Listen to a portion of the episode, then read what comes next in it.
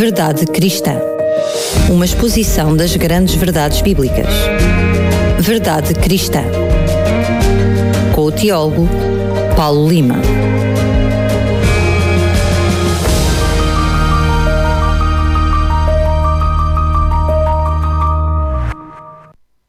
Cá estamos nós mais uma vez para trazer mais um Verdade Cristã. É sempre assim às segundas-feiras. Como já tínhamos dito, no programa anterior iniciámos precisamente o estudo da profecia de Daniel 2 e Paulo Lima, como estava prometido, hoje vamos continuar a estudar e eventualmente concluir esta parte do estudo da profecia de Daniel 2. Uh, é um prazer cumprimentar-te a ti e aos ouvintes da Rádio Clube de Sintra. Sim, neste programa nós vamos dar continuidade à identificação dos quatro impérios representados na estátua de metal que protagoniza o sonho de Nabucodonosor II relatado no segundo capítulo do livro de Daniel, como tu disseste muito bem. No programa anterior, nós expusemos o significado simbólico da estátua metálica, identificamos historicamente o império que correspondia à sua cabeça de ouro, se bem te lembras, Daniel, na altura dissemos que a estátua representava a sucessão de impérios ou de reinos humanos que iriam dominar um, a geopolítica da área do Mediterrâneo e que a cabeça de ouro era a representação do Império Neobabilónico, representado pelo próprio Nabucodonosor II, que recebeu este sonho da parte de Deus e que o teve interpretado por Daniel. Ora bem, no presente programa iremos identificar historicamente as restantes partes da estátua metálica, ou seja, o peito e os braços de, de, prata, o ventre e as coxas de bronze e as pernas de ferro, e depois de fazermos isso, iremos retirar algumas conclusões pertinentes sobre uh, até que ponto podemos dizer que o sonho relatado em Daniel 2 é realmente inspirado por Deus e que há um Deus que sabe todas as coisas e que comunicou esse sonho a Nabucodonosor e permitiu que Daniel o interpretasse. É isso que vamos fazer neste programa. Sendo que já mencionaste que, portanto, depois da cabeça iríamos para o resto da estátua, então que restantes partes da estátua, como é que uh, o, corpo da estátua se uh, divide e como é que vamos interpretar, que interpretação é que a Bíblia nos traz dessas restantes partes? Sim. Daniel continua a descrição da estátua de metal e a interpretação do seu simbolismo, afirmando o seguinte: o seu peito e os seus braços eram de prata em Daniel 2, versículos 32b. Que império é representado pelos peitos e pelos braços de prata da estátua? Podemos perguntar e perguntamos bem. Daniel responde a esta interrogação declarando que depois do Império Neobabilónico, encarnado em Nabucodonosor II, diz ele, diz Daniel, se erguerá um outro reino inferior a ti. Ele diz isso em Daniel 2, 39a. Portanto, ao Império Neobabilónico deveria suceder um outro império. Este império seria inferior ao Império Neobabilónico, como a prata é menos preciosa do que o ouro e como o peito e os braços são menos importantes do que a cabeça. De acordo com o que dissemos no programa anterior, esta inferioridade observar-se-ia no menor esplendor civilizacional e económico deste segundo império representado pela prata. Mas, como também dissemos uh, na semana passada, dado que a prata é um metal mais forte do que o ouro, também este segundo império seria militarmente mais forte, dominando politicamente um território maior. Este império seria também caracterizado por uma dualidade política, representada simbolicamente pelos dois braços da estátua. Pois bem, qual foi o império que sucedeu ao Império Neobabilónico e que apresentou as características que acabei de referir? Para respondermos a esta pergunta, devemos interrogar o próprio Daniel. De facto, o livro de Daniel dá-nos uma resposta clara a esta questão. Antes de verificarmos qual é esta resposta, devemos reafirmar a unidade do livro de Daniel como princípio explicativo fundamental. O que é que isto quer dizer?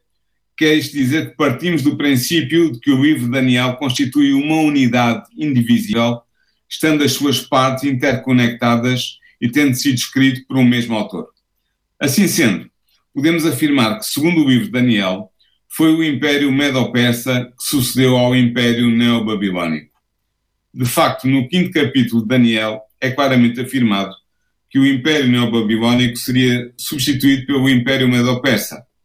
Dirigindo-se a Belshazzar, filho e corregente de Nabonido, último rei de Babilónia, Daniel afirmou o seguinte, em Daniel 5, versículo 28, o teu reino foi dividido e entregue aos medos e aos persas. Nota, Daniel, que o império de Babilónia foi dividido, ou seja, a palavra aramaica que está lá é perissat, não no sentido em que uma parte teria sido entregue aos medos e a outra aos persas, mas no sentido em que foi quebrado, deixando de existir e passou a integrar o Império Medo-Persa. Ora, que Babilónia passou a ser parte de um Império Medo-Persa uno é mostrado no texto do sexto capítulo de Daniel. De facto, neste capítulo é claramente dito que o rei Dario, que tomou posse de Babilónia, como diz Daniel 5.31, Daniel 6.1 e Daniel 9.1, este rei Dario regia-se e regia o seu Estado pela lei dos medos e dos persas, como diz Daniel 6, versículo 8, versículo 12 e versículo 15.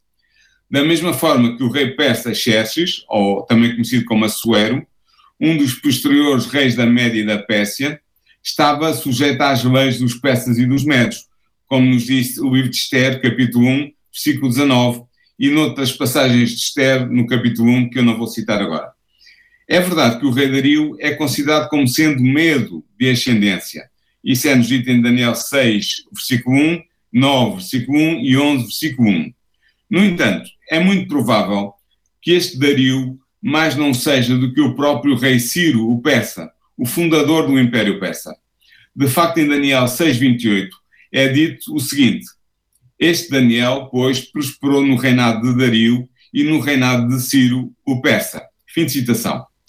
Ora, de acordo com a gramática aramaica, a conjunção coordenativa i, que é dita pela letra vav no aramaico, e que surge nesta frase, pode ter um sentido explicativo.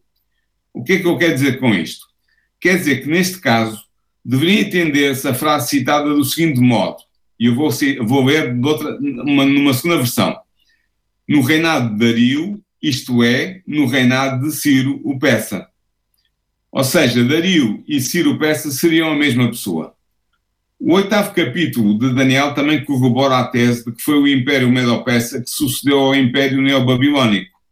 Neste capítulo, datado do terceiro ano do reinado do corregente neobabilónico Belshazzar, Daniel contempla em visão um carneiro. Este carneiro, que representa na sua singularidade e unidade um único império, é identificado pelo anjo Gabriel como sendo o símbolo, diz ele, dos reis da Média e da Pérsia, Daniel 8, versículo 20. Note-se que este carneiro é visto por Daniel quando o domínio do Império Neobabilónico se aproximava do fim, pois quem o governava à data da visão era Belshazzar, em corrigência com o seu pai, o rei Nabonido. Isto diz-nos claramente Daniel 8, versículo 1. Portanto, é claro que o Império Unitário, representado pelo Carneiro, deveria suceder ao Império Neobabilónico. Ora, como vimos, o Carneiro é identificado com o Império Medo-Persa. Finalmente, o sétimo capítulo de Daniel também nos mostra que foi o Império Medo-Persa que sucedeu ao Império Neobabilónico. De facto, este capítulo apresenta uma sucessão de quatro animais que representam os quatro impérios mediterrâneos que se sucederam na história do Médio Oriente. Todos os comentadores, sejam liberais, sejam conservadores, sejam de onde forem, estão de acordo com o facto de que o primeiro animal, um leão alado, simboliza o Império Neobabilónico. Imediatamente a seguir é-nos apresentado um urso. Este urso apresenta-se erguido de um lado, ou levantado de um lado, como diz Daniel 7, versículo 5. Que império é representado por este urso? Quando comparamos o símbolo do urso, apresentado pelo capítulo 7 de Daniel, com o símbolo do carneiro, apresentado no capítulo 8 do mesmo livro, que é claramente identificado com o Império Medo-Persa, chegamos à conclusão de que o urso representa também o Império Medo-Persa. De facto, do mesmo modo que o urso está levantado de um lado, como diz o texto de Daniel, também o carneiro tinha dois chifres, tinha dois chifres. Os dois chifres eram altos, mas um era mais alto do que o outro, e esse mais alto foi o que apareceu por último, diz-nos Daniel 8, versículo 3. Sabemos que o símbolo dos dois chifres representa a dualidade de povos no Império Medo-Persa. O chifre mais alto simboliza o poder persa dominante e o chifre mais baixo simboliza o poder medo-persa, medo, uh, medo subordinado. É dito do chifre persa mais alto que apareceu por último. E porquê? Porque inicialmente os persas estiveram submetidos aos medos, mas com Ciro, em 550 a.C., a relação de poder inverteu-se e os persas passaram a dominar os medos. Ora, do mesmo modo que o urso está levantado de um lado, também o carneiro tem um chifre mais alto do que o outro. Estas duas características simbólicas dos dois animais são equivalentes. Elas representam o mesmo aspecto do Império Medo-Persa. Qual é esse aspecto? É o facto de que o poder persa era superior ao poder medo no Império em que ambos os povos estavam associados. Portanto, o urso e o carneiro representam o mesmo Império. Dado que sabemos que o carneiro representa o Império Medo-Persa, também o urso deve representar. E uma vez que o urso sucedeu ao avião alado, que representa o Império Neobabilónico, então devemos concluir que no sétimo capítulo de Daniel, o segundo império na sucessão dos quatro impérios é o Império Medo-Persa. Paulo, e historicamente, na história universal, podemos corroborar precisamente essa profecia? Sim, claro que sim, Daniel. De facto, a história corrobora esta identificação do segundo império com o Império Medo-Persa, pois foi efetivamente este império que conquistou Babilónia, o Império Medo-Persa deteve a hegemonia geopolítica no Mediterrâneo Oriental de 539 a.C., data em que o persa Ciro conquistou Babilónia, até 331 a.C., ano em que o grego macedónio Alexandre derrotou o último rei persa, Dário III Codumano, na Batalha de Arbela e se tornou senhor do Médio Oriente. Mas de que modo foi o Império Medo-Persa, por um lado, mais forte do que o Império Neobabilónico e, por outro lado, inferior a ele. O Império Medo-Persa foi militarmente mais poderoso do que o Império Neobabilónico e cumpriu, cumpriu um território mais extenso do que o dele, estendendo-se do Rio Indo até ao Mediterrâneo e do Danúbio até ao Oceano Índico, ocupando a Pérsia, a Ásia Menor, a Babilónia, a Síria, a Palestina e o Egito. No entanto, foi-lhe inferior na riqueza, no luxo e na magnificência, bem como na cultura. De facto, a cultura medo-persa era tão rústica quando comparada com a rica cultura babilónica que os reis da Medo-Pérsia adotaram a cultura mais avançada e mais complexa de Babilónia. É interessante, Daniel, que o Império Medo-Persa seja representado pela prata. Porquê? Porque os reis persas cobravam os seus impostos em prata, pois esta estabelecia o padrão monetário no Império. Quem nos diz isso é Heródoto, no seu livro Histórias, no terceiro livro, nas secções 89 a 95. Assim, a prata aludia à riqueza do Império Medo-Persa. E Daniel 11.2 diz-nos exatamente isso, que era considerável, apesar de ser inferior à riqueza de Babilónia. Vamos ainda ter tempo para analisar o restante da estátua, um, e o que é que nos podes dizer ainda do ventre e das coxas de bronze? Sim. Daniel prossegue a sua descrição da estátua e a interpretação do seu simbolismo ao declarar o seguinte: o seu ventre e as suas coxas eram de bronze. Em Daniel 2, 32c. Ora bem, que império é representado pelo ventre e pelas coxas de bronze? Podemos nós perguntar. O profeta dá-nos uma resposta enigmática ao declarar o seguinte: viria um terceiro reino de bronze que dominará sobre toda a terra. Ele isto em Daniel 2, 39b. Portanto, ao Império Medo-Persa deveria seguir-se um outro império. Este império seria menos nobre do que o Império Medo-Persa, do mesmo modo que o bronze é menos precioso do que a prata e que o ventre e as coxas são menos importantes do que o peito e os braços. Como se verificaria esta inferioridade? Num menor esplendor económico deste terceiro império, representado pelo bronze. No entanto, como dissemos anteriormente, dado que o bronze é um metal mais forte do que a prata, também este terceiro império seria militarmente mais forte, dominando politicamente um território ainda maior do que o dominado pelo Império Medo-Persa. De facto, Daniel diz deste terceiro império que ele dominará sobre toda a terra, é a expressão que ele utiliza. Esta hipérbole, este exagero, é significativo, pois mostra que há um crescente aumento da área dominada pelos sucessivos impérios representados na estátua de metal. Convém agora perguntar: qual foi o império que sucedeu ao Império Medo-Persa e que apresentou as características já indicadas? Para darmos resposta a esta questão, devemos mais uma vez interrogar o próprio Daniel, pois o seu livro dá-nos uma resposta inequívoca a esta pergunta. De facto, podemos afirmar que, segundo o livro de Daniel, foi o Império Greco-Macedónio que sucedeu ao Império Medo-Persa. Como é que nós sabemos isto? No oitavo capítulo de Daniel, verificamos que o profeta hebreu contempla em visão um carneiro com dois chifres, um mais alto do que o outro, que dava amarradas para o ocidente e para o norte e para o meio-dia, e nenhum animal podia estar diante dele. Isto diz-nos Daniel 8.4. Este animal, como vimos, é identificado por Daniel como sendo a representação simbólica do Império Medo-Persa. Diz-nos isto em Daniel 8, versículo 20. Ora, no seguimento da visão, Daniel vê um bode. Um bode que, diz ele, vinha do ocidente sobre toda a terra, mas sem tocar no chão, e aquele bode tinha uma ponta notável entre os olhos. É o que nos diz Daniel 8, 5 este bode ataca o carneiro e derrota-o totalmente. Daniel faz uma descrição disto em Daniel 8, versículos 6 e 7. Depois da sua vitória, depois do bode ter vencido, estando no auge do seu poder, este bode vê quebrar-se a sua ponta notável e, diz Daniel, subiram no seu lugar quatro pontas também notáveis para os quatro ventos do céu. Daniel 8, 8. O anjo Gabriel identifica este bode como sendo o rei da Grécia, em Daniel 8, 21. Sabemos que aqui o termo rei significa na realidade reino, pois logo a seguir nos é dito que a ponta grande que tinha entre os olhos é o primeiro rei desse reino. Daniel 8, 21 diz-nos exatamente isto. Também nos é dito que o facto de esta ponta grande ter sido quebrada, levantando-se quatro em lugar dela, significa que quatro reinos se levantarão da mesma nação, mas não com a força da ponta grande. Daniel 8, 22 dá-nos este testemunho. Ora, estas informações transmitidas por Gabriel e a Daniel permitem concluir que o bode representa o Império Greco-Macedónio, fundado e liderado por Alexandre Magno, o seu primeiro rei.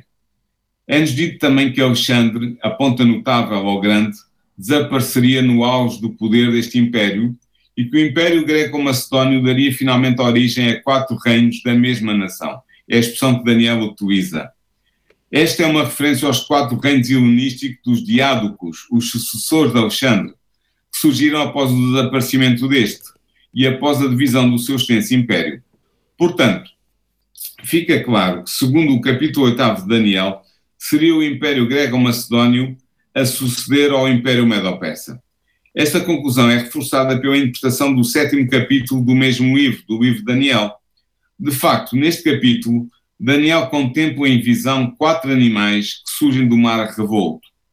Todos os comentadores, sejam liberais ou conservadores, concordam que estes animais representam quatro impérios que se sucederam na história da humanidade e que o primeiro destes impérios, representado por um leão alado, é o Império Neobabilónico. Já vimos também que o segundo império, representado por um urso, é o Império Medo-Persa. Podemos perguntar agora, que império é então simbolizado pelo leopardo com quatro asas e quatro cabeças, que está descrito em Daniel 7, versículo 6? Isto é, que império sucedeu ao Império Medo-Persa? A resposta para estas perguntas encontra-se quando comparamos as características do bode do capítulo 8 com o leopardo do capítulo 7. Do mesmo modo que o bode avança com tal velocidade que corre sobre a terra mas sem tocar no chão, é a expressão que Daniel utiliza em Daniel 8.5. Também o leopardo tem quatro asas de ave nas suas, costas, nas suas costas, como diz Daniel 7, versículo 6. A posse destas asas indica simbolicamente a grande velocidade do animal.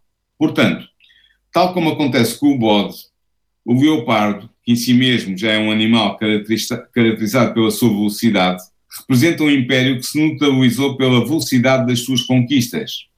Em segundo lugar, do mesmo modo que o bode possui quatro chifres que nascem depois do chifre notável ser quebrado e que representam quatro reinos da mesma nação, como nos diz Daniel 8.8, 8.21 e 8.22, também o leopardo possui quatro cabeças, como nos diz Daniel 7.6, e essas quatro cabeças indiciam uma divisão Olá, no seio da mesma nação. Esta nação é originalmente una, pois é representada por um único leopardo, mas após um período de unidade dá origem a quatro reinos distintos. Portanto, dado que o leopardo possui as mesmas características essenciais do bode, e dado que o bode é claramente uma representação do Império Medo Grego-Macedónio, como diz Daniel 8.21, somos obrigados a concluir que também o leopardo alado com quatro cabeças o deve representar. Deve representar o mesmo império, o Império Greco-Macedónio. E uma vez que o leopardo sucede ao urso, como diz Daniel 7, versículos 5 e 6, que, como vimos, representa o Império Medo-Persa, então devemos concluir que no sétimo capítulo de Daniel, o terceiro império na sucessão dos quatro impérios é o Império Greco-Macedónio. Foi o Império Greco-Macedónio que sucedeu ao Império Medo-Persa. Finalmente, também no 11 capítulo de Daniel se mostra claramente que para Daniel o Império Persa é sucedido pelo Império Greco-Macedónio. Nós vimos isso em Daniel capítulo 11, versículos 2 a 4. É, realmente eu até admito que para quem nos está a ouvir agora e está uh, pela primeira vez a, a se dar conta, enfim, de tantos animais, tantos aspectos, tantos países, realmente é confuso, sobretudo quando acabaste de apresentar vários animais para um, um, uh, animais distintos para a mesma potência, vá lá, para o mesmo reino, não é? Como acabaste de falar, o carneiro e o urso são dois animais diferentes, mas representam na mesma Medo-Persa, o bode e o leopardo, a Grécia, enfim, é realmente bastante confuso. Mas agora pergunto-te, um, podemos olhar para a história e comprovar que realmente este ventre e os quadris, se quiseres, uh, de bronze, são o leopardo, o bode, ou seja, tudo isto representa a Grécia? Sim, Alexandre Magno foi o fundador do Império Grego-Macedónio. Ele é o fundador do grande império que se estendeu por toda a parte do Mediterrâneo Oriental. Ele reinou sobre o seu império de 336 a 323 a.C., tendo morrido aos 33 anos, bastante novo. Pode-se dizer do Império Greco-Macedónio de Alexandre Magno que realmente dominou sobre toda a terra, como diz a profecia de Daniel 2, pois ele abarcava a Macedónia, a Grécia, o antigo Império Medo-Persa, que incluía o Egito, e ainda se estendia até às fronteiras da Índia. Foi o maior império em extensão territorial até então. Depois da morte de Alexandre em 323 a.C., o Império Greco-Macedónio foi dividido pelos seus generais, tal como estava profetizado. Estes lutaram entre si até que em 301 a.C., após mais de duas décadas de conflito, o seu número ficou reduzido aos quatro diádocos, ou seja, os sucessores de Alexandre.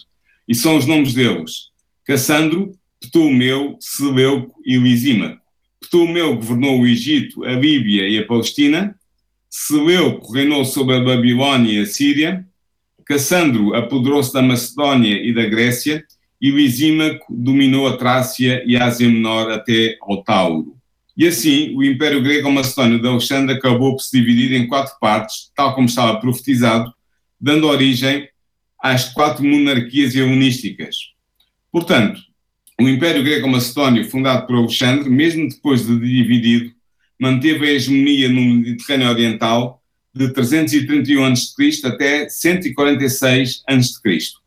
Esta primeira data, 331 a.C., assinala a vitória de Alexandre Magno sobre o rei persa Dario III na Batalha da Arbela, que levou à conquista definitiva do Império Medo-Persa pelos gregos e macedónios. E a segunda data, 146 a.C., marca o momento em que Roma anexou no seu império o reino helenístico da Macedónia.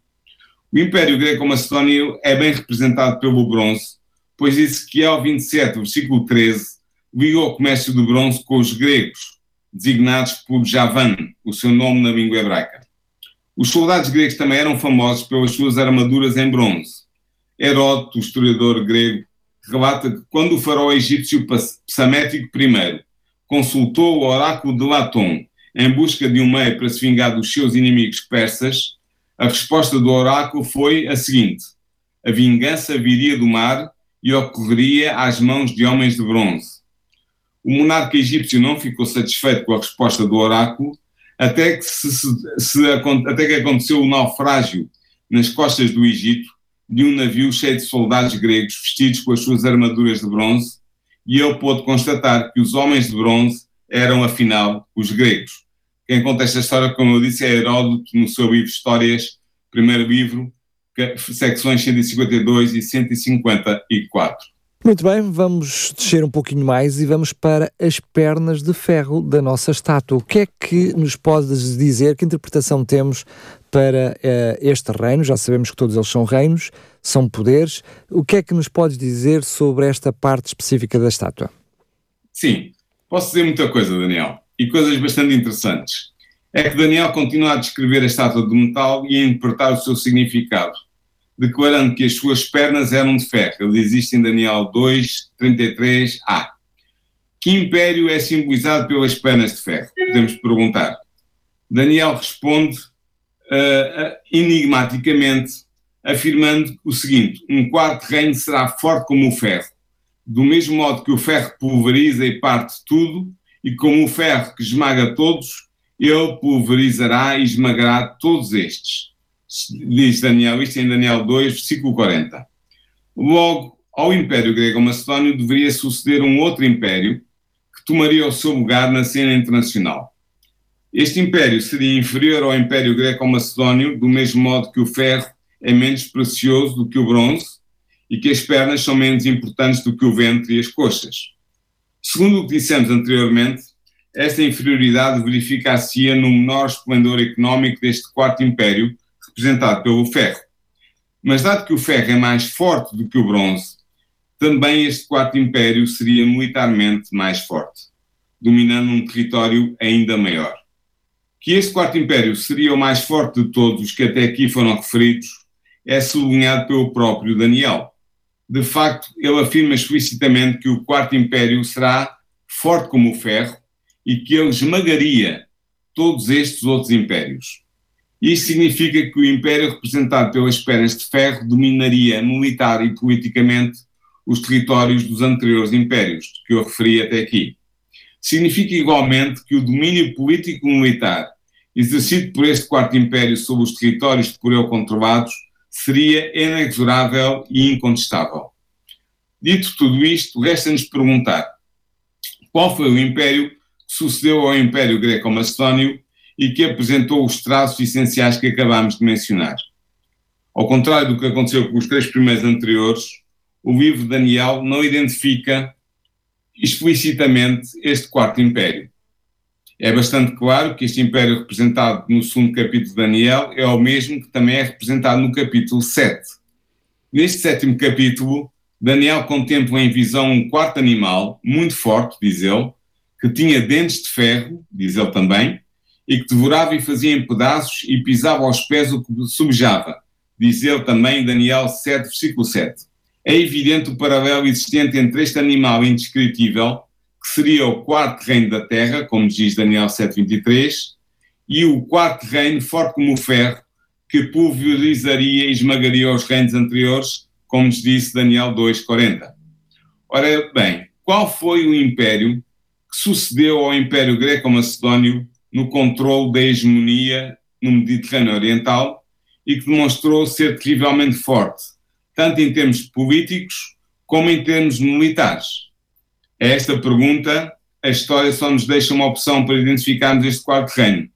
Trata-se, sem dúvida nenhuma, do Império de Roma. Então, quando enfim, aqui temos que fazer um exercício ao contrário, porque a Bíblia não é, não é clara, apenas nos dá uma indicação. Este império tinha que suceder aos anteriores, tal e qual como os anteriores se, se sucederam. O que, o que, significa que aqui temos pelo menos uh, já a partida uma, uma indicação. Mas aqui estamos a fazer um exercício ao contrário do que fizemos anteriormente. Anteriormente nós olhámos para aquilo que a Bíblia dizia e, portanto, o relato bíblico identifica logo estes reinos e fomos à história verificar quais eram estes reinos e se batia certo. Aqui precisamos de fazer o exercício ao contrário, que é socorrermos da história universal para perceber qual é que é o reino que nos é apresentado na Bíblia e fazer o exercício e fazer o exercício se este reino na história universal tem as características que nos são apresentadas na Bíblia. É isso que vamos fazer agora, é isso? É isso mesmo. E essas duas características são ele ser o quarto na sucessão dos impérios uh, que dominaram o Mediterrâneo, seguir-se ao Império Greco-Macedónio e também ser um reino muito forte, militarmente falando, uh, e portanto também em extensão. São as duas grandes características que nós temos.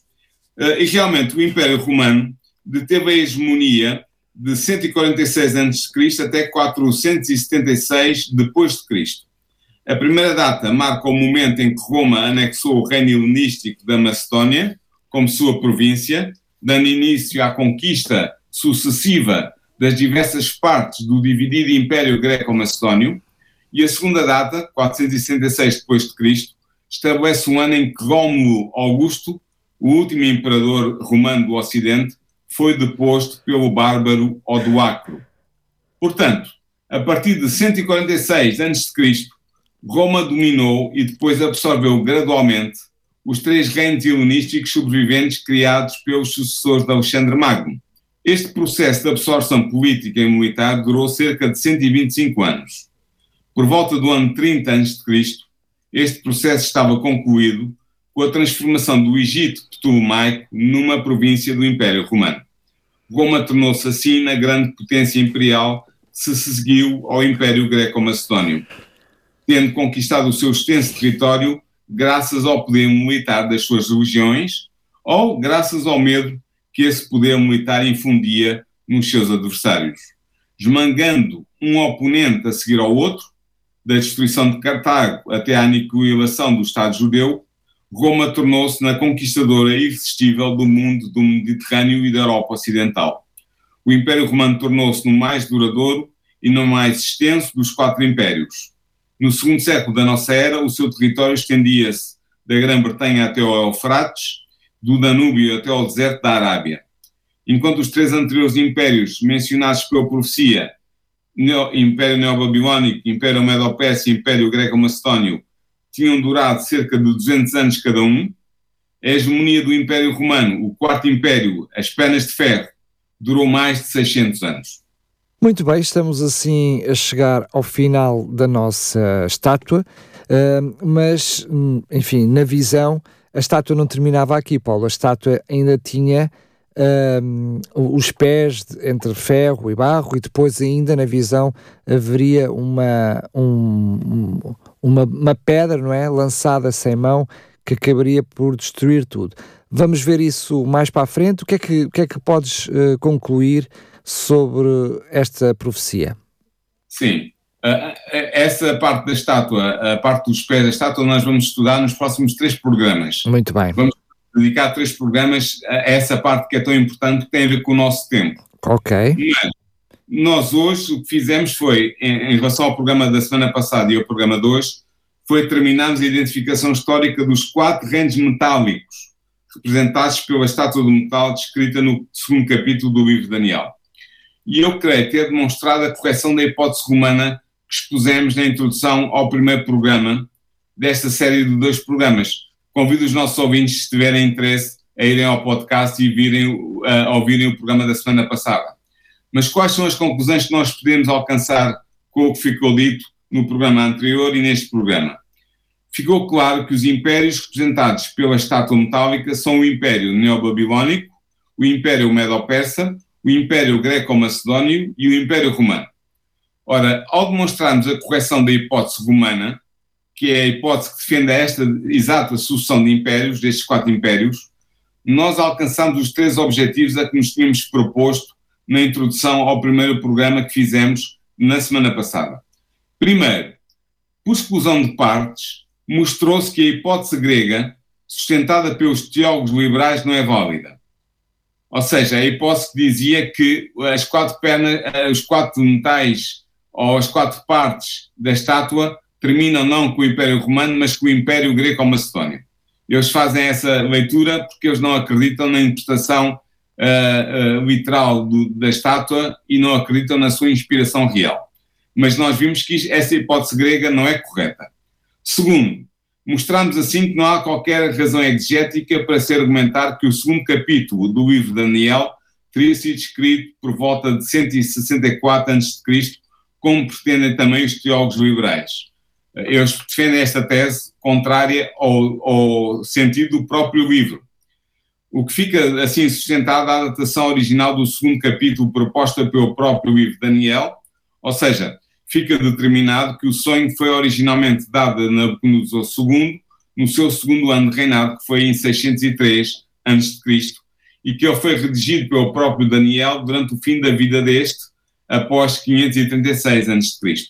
Terceiro, demonstramos também que o sonho de Nabucodonosor II foi divinamente inspirado, pois apenas o Deus omnisciente podia possuir, no ano 603 a.C., o conhecimento prévio do desenrolar da história, desde essa data, início da hegemonia política do Império Babilónico, até o ano 466 depois de Cristo, ano do fim do Império Romano do Ocidente. Ou seja, esta profecia cobre cerca de mil anos de história da humanidade e, e, é profetizada com todo o pormenor. No próximo programa, nós iremos procurar identificar historicamente o reino dividido, representado pelos pés e pelos dedos de ferro e de barro da estátua metálica, tal como está descrito em Daniel 2, versículos 33b, e depois nos versículos 41 a 43.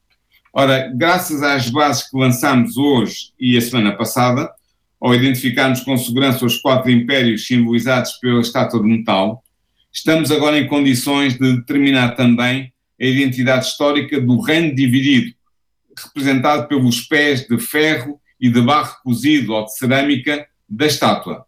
E ao identificarmos a, identidade histórica desse reino dividido, podemos também antever a sua evolução futura até à instauração do reino messiânico, que porá fim à história humana tal como a conhecemos. Ou seja, o que eu proponho aos ouvintes da Rádio Clube de Sintra e a ti, Daniel, é que nos próximos três programas, portanto, a partir da semana que vem, nós nos dediquemos a estudar este reino dividido, que é representado pelos pés de ferro e de cerâmica da estátua de Daniel II, e também vamos estudar o reino instaurado pela pedra que bate nos pés da estátua e que a destrói. Iremos, destruir, iremos eh, estudar, portanto, o reino dividido e o reino eterno de que fala Daniel 2 na parte final da profecia eh, ou do sonho que foi dado a Nabucodonosor II e que Daniel soube tão bem interpretar, guiado pelo Espírito Santo de Deus. Por isso eu convidava desde já os nossos ouvintes, eh, se não ouviram o programa da semana anterior, a irem ao podcast e a ouvirem com atenção. Se quiserem retomar este programa, se não ouviram todo, façam o mesmo exercício e estarão assim preparados para nós entrarmos na semana que vem em três programas sucessivos sobre o significado dos pés de ferro e de cerâmica da estátua de Daniel II, que nos dizem diretamente respeito, porque tem a ver com o nosso tempo. Muito bem, e, e percebemos também ao longo do programa de hoje que para interpretar a profecia de Daniel 2 temos que socorrer também de, Daniel 7, Daniel 8 e eu diria até mais que nos próximos três programas também do livro do Apocalipse. E por isso, para poder acompanhar, se não for o caso, ou seja, se não tem Bíblia, se gostaria de acompanhar o programa e olhar bem de perto para estes versículos que são mencionados e que se interpretam a si mesmo, ou seja, que nos mostram o que é que os outros versículos querem dizer, pois bem, entre em contato connosco para uh, receber gratuitamente uma Bíblia. É totalmente gratuita, temos várias Bíblias, são uh, uh, a versão João Ferreira de Almeida da nossa Sociedade Bíblica, portanto, Bíblias universais, totalmente gratuitas para lhe oferecer, para acompanhar os textos, para que possa saber mais e aprender à medida que vai escutando os programas aqui na RCS. Então, para o que é que tem que fazer para receber a Bíblia? É simples, é enviar-nos apenas uma mensagem para o nosso telemóvel, para as redes sociais, com o seu nome uh, e com, uh, portanto, a palavra Bíblia para sabermos que é esse o passatempo a que se refere e depois a equipa da RCS entrar em contato consigo para saber se prefere levantar aqui nos estúdios da rádio ou se quer que lhe enviemos gratuitamente para casa. Para receber então o número de telefone já sabe, é duas vezes a nossa frequência, é um 933, depois 912, 912 que é 91.2 a nossa frequência. Vou repetir, é 933 912 912. Envie um SMS, uma mensagem com o seu nome e a dizer Bíblia para receber uma Bíblia. Está a valer para os 10 primeiros ouvintes que enviarem a mensagem. Então, para os 10 primeiros que enviarem uma mensagem com o seu nome e a palavra Bíblia, vão ganhar gratuitamente uma Bíblia, a versão João Ferreira da Almeida. Vou repetir mais uma vez o número: 933 912 912. Agora sim, Paulo, mais uma vez, muito obrigado e até ao próximo programa. Até ao próximo programa, Daniel. Um abraço. Verdade Cristã. Uma exposição das grandes verdades bíblicas. Verdade Cristã. o teólogo Paulo Lima.